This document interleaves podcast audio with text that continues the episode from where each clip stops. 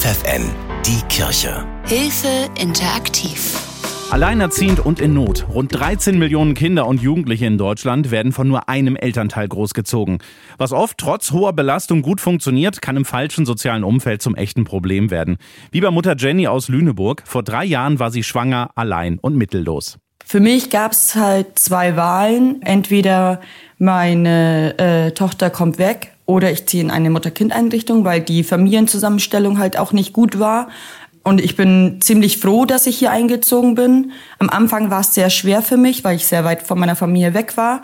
Aber ich glaube, das hat zwei, drei Wochen gedauert und dann war ich total angekommen hier und wurde auch gut unterstützt hier. Hier, das ist in der Mutter-Kind-Einrichtung Madonna in Lüneburg. Dort wohnt die 28-Jährige bis heute mit ihrer dreijährigen Tochter. Das diakonische Projekt hat ihr in einer schwierigen Lebensphase sowas wie eine Ersatzfamilie geboten. Und im Rückblick weiß sie, aller Anfang ist schwer. Ich musste innerhalb von 24 Stunden meine Sachen packen und dann einfach mal 250 Kilometer weit weg. Es war ein komisches Gefühl für mich. Ich bin hier eingezogen mit Tränen, mit Wut und allem, wurde aber wunderbar aufgefangen, indem ich viel Unterstützung bekommen habe und die äh, Bewohner damals äh, mich auch aufgefangen haben und die Betreuer auch total herzlich sind. Jenny selbst hatte keine glückliche Kindheit. Schon früh ist einiges in ihrem Leben schiefgelaufen. Mein Vater war Alkoholiker und ist schwer krank. Und meine Mutter konnte, konnte sich nicht um uns kümmern. Ähm, sie war einfach nicht in der Lage dazu. Und wir waren in dem Sinne auf uns alleine gestellt. Sie wird früh schwanger und bekommt drei Töchter, die zum Teil adoptiert sind oder beim Vater wohnen. Als sie dann vor der Wahl steht, Mutter-Kind-Einrichtung oder das Kind, mit dem sie schwanger ist, zu Pflegeeltern geben, entscheidet sie sich, von Kiel nach Lüneburg zu ziehen. Also man hat erstmal ein Infogespräch, dann guckt man, ob das passt von allen Seiten. Und wenn man hier einzieht, zieht man tatsächlich erstmal in die WG. Du teilst dir die Küche und das Badezimmer. Auch dort hast du dann Dienste zu machen. Wir haben die Bildungsangebote. Wir müssen mindestens einmal am Tag gesehen werden. Aber die Regeln gehen eher nach den Kindern. Damit die Kinder Tagesstruktur haben, dass wir Tagesstruktur haben.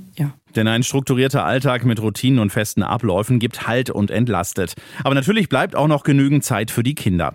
Dir wird auch geholfen bei der Erziehung, wenn du Fragen hast, wie, was kann ich jetzt machen, wenn das Kind ein Trotzalter ist oder wenn es zahnt oder sowas. Also du kannst von Schwangerschaft bis unbestimmtes Alter immer nachfragen. Du kannst auch offen mit den Betreuern reden. Man muss hier keine Angst vor irgendwas haben. Und auch in Krisenmomenten helfen die Betreuer. Im Moment wohnt Jenny mit ihrer Tochter in einer Wohnung, die zur Mutter-Kind-Einrichtung gehört. Meine jetzige Wohnung, das ist eine Zwei-Zimmer-Wohnung äh, im Erdgeschoss. Die äh, Kleine hat ein eigenes Zimmer, das ist möbliert. Also alle Wohnzimmer äh, sind möbliert. Du darfst aber das auch noch selber dekorieren. Also du darfst da dich schon so wohlfühlen, als wäre es dein eigenes Zuhause. Das ist eigentlich ganz schön. Und so ist sie nicht auf sich allein gestellt und bekommt den Rückhalt, den der Vater ihrer Tochter ihr nicht geben konnte. Ich habe mich tatsächlich von dem Vater getrennt, weil wir nicht die gleichen Meinungen haben, was Erziehung betrifft.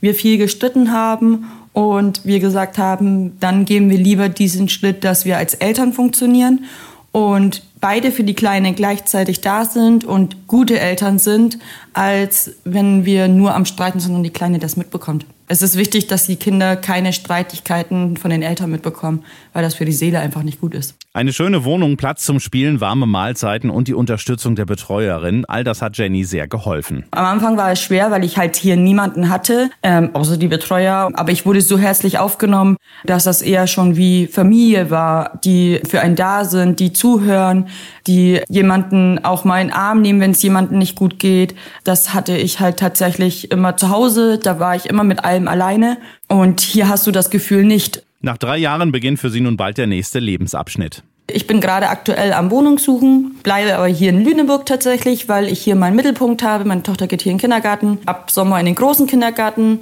und ich hier auch meine Ausbildung mache und bleibe hier dann in Lüneburg. Allerdings ist es gar nicht so einfach, in eine neue Wohnung zu kommen, außerhalb von der Einrichtung. Also es ist schwer, allein eine Wohnung zu finden. Also für erstens für alleinerziehende Mütter ist es sehr schwer.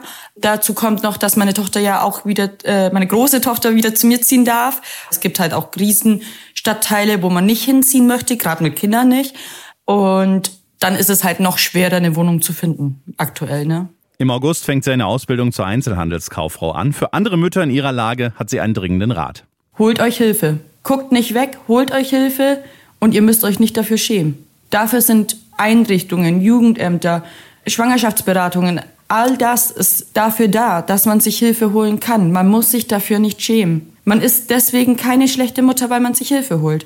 Und man ist auch keine schlechte Mutter, weil man in einer Mutter-Kind-Einrichtung wohnt. Es gab hier auch Mütter, die sind mit 16 Mutter geworden. Auch die müssen das ja auch erst lernen.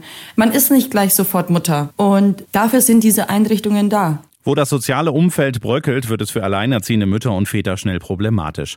Die Leiterin der Eltern-Kind-Einrichtung, Kerstina Peck, kennt die Gründe, warum Alleinerziehende in Not geraten ja, Alkohol-Drogen-Geschichte, Missbrauchserfahrungen, selber in keinem schönen familiären Umfeld aufgewachsen, keine Liebe, ja, erfahren im elterlichen Zuhause, Trennung, Gewalt in der Familie. Das sind so die Hauptthemen, warum die BewohnerInnen hier einziehen. Diese Eltern will Madonna auffangen. Insgesamt 14 Apartments und Zimmer stehen für Alleinerziehende in Not bereit. Und direkt nach dem Einzug werden sie erstmal in der WG des Hauses einquartiert. Vier Bewohnerinnen können dort wohnen und sie werden ziemlich eng von uns betreut. Die Betreuerin kann beim Wickeln unterstützen, beim Füttern unterstützen, bei der Nahrungszubereitung. Es gibt dort eine Vollverpflegung in der WG, sodass die Frauen auch entlastet sind und sich um den Einkauf nicht kümmern müssen, um das Kochen nicht kümmern müssen, dass sie sich wirklich Zeit nehmen können. Für das Neugeborene ist es ja dann in den meisten Fällen. Dann werden sie Stück für Stück darauf vorbereitet, möglichst selbstständig ihr Kind zu versorgen. Für das, was jedes alleinerziehende Elternteil tagtäglich leistet, wünscht Kerstina Peck sich mehr Anerkennung. Sie sind 24 Stunden für das Kind da. Sie müssen alles meistern. Ne? Sie müssen den Tagesablauf gestalten. Sie müssen das Kind entweder selber 24 Stunden betreuen oder in den Kindergarten bringen, es wieder pünktlich abholen. Das Managen alles, wenn das Kind vielleicht krank ist, den Tag wieder umstrukturieren. Sie müssen einkaufen, sie müssen die Wäsche machen. Ja, es ist eine große Herausforderung für Alleinerziehende. Aber auch die Betreuerinnen verdienen deutlich mehr gesellschaftliche Anerkennung für ihre Arbeit, sagt sie. Gerade im stationären Bereich, die Kolleginnen arbeiten 24 Stunden, 365 Tage an allen Feiertagen sind sie im Einsatz für die Bewohnerinnen. Und da ist es wichtig, dass der Stellenwert politisch gesehen für Erzieherinnen, ähm, Sozialpädagogen generell für den ganzen sozialen Bereich da auch eine gute Lobby bekommt. Durch die Unterstützung durch die Erzieher und Sozialarbeiterin ist Jenny auf dem Weg in ein stabiles Leben und kann ihrer Verantwortung als Mutter besser gerecht werden. Denn für ihre Kinder wünscht sie sich, dass sie eine gute Zukunft haben und dass sie ähm, nicht das durchmachen müssen, was ich durchmachen musste als Kind. Sich selbst einzugestehen, ich kann nicht mehr und brauche Hilfe, das ist der erste Schritt in die richtige Richtung. Den Müttern fällt das manchmal sehr schwer, Hilfe anzunehmen, weil sie immer denken, ich bin dann eine schlechte Mutter. Ähm, das sind sie aber nicht, weil letztendlich ist es sehr gut, wenn sie sagen, ich erkenne meine Grenze und ich wünsche mir jetzt Unterstützung, weil ich gerade nicht mehr weiter kann, weil das Kind vielleicht schon eine halbe Stunde weint und ich krieg's nicht beruhigt. Irgendwann sind die Grenzen auch bei jeder Mutter erreicht. Jede Mutter, die ähm, das schon mal erfahren hat, die weiß, wovon ich rede. Und da ist es gut, wenn man Hilfe und Unterstützung eben auch in Anspruch nimmt und dafür sind wir da. Fast die Hälfte der Alleinerziehenden in Deutschland verdient so wenig, dass sie als einkommensarm gelten. Daher wünscht sich Kerstina Peck auch mehr finanzielle Unterstützung aus der Politik. Sie können zum Teil nur Teilzeit beschäftigt sein. Kindergartenplätze, Krippenplätze sind nicht in ausreichender Menge vorhanden, sind zum Teil zeitlich begrenzt, sodass sie auch nicht Vollzeit tätig sein können. Und dadurch verdienen sie ja auch schon wieder weniger und sind häufig auch auf ergänzende Leistungen angewiesen. Also Alleinerziehende sollen einfach eine gute Lobby haben. Und auch Jenny kennt die Vorurteile, die viele gegenüber Alleinerziehenden haben. Die Gesellschaft sollte einfach mehr darauf achten, uns in die Mitte zu holen und nicht auszugrenzen. Also es ist einfach so. Darauf wird dann halt auch herabgeguckt. Wir sind ja alleinerziehend, äh, kriegen ja nichts gebacken. Im Gegenteil, viele kriegen was gebacken. Nicht alle Alleinerziehenden, die Unterstützung brauchen, müssen stationär betreut werden. Und auch für die werdenden Mütter, die nicht gleich mit Kind und Kegel in eine Eltern-Kind-Einrichtung einziehen wollen, bietet Madonna eine Anlaufstelle. In der Schwangerschaftsberatung ist beispielsweise Thema, wie sie eine finanzielle Unterstützung bei der Bundesstiftung Mutter und Kind beantragen können. Das ist oftmals der Hauptgrund Grund, warum Schwangere in die Schwangerenberatung kommen, aber auch rechtliche Aspekte werden dort angesprochen, wie zum Beispiel, wo muss ich das Kindergeld stellen, wie ist das mit dem Elterngeld, wo kriege ich eine Hebamme her, wer kann mich nach der Geburt auch unterstützen. Da gibt es ja auch unterschiedliche Projekte, die dann eben auch dort angesprochen werden. Wer aber bei Madonna leben möchte, darf nicht akut alkohol- oder drogenabhängig sein oder an einer akuten psychiatrischen Erkrankung leiden. Ansonsten gilt, die Aufnahmekriterien, die können ganz unterschiedlich sein. Wir nehmen ab 16 Jahren auf. Ähm, laut Gesetz dürfen die Kinder nicht älter als sechs Jahre sein. Und es ist unabhängig, wie alt die Mütter sind. Natürlich müssen wir immer gucken, wie passt es dann hier. Wir haben auch schon Mütter gehabt, die über 40 Jahre alt waren, die dann mit ihrem Kind hier stationär betreut wurden. Aber sonst ab 16 ist dann so das Jüngste. Kerstina Peck ist es wichtig, dass die Eltern die Hilfe brauchen, sie auch bekommen. Es gibt in jedem Ort Schwangeren, Schwangerschafts- und Konfliktberatungsstellen. Es gibt Beratungsstellen von unterschiedlichen Trägern. Es gibt das Jugendamt. Also gerne Hilfe holen. Es muss keine Mutter, kein Vater es alles alleine schaffen.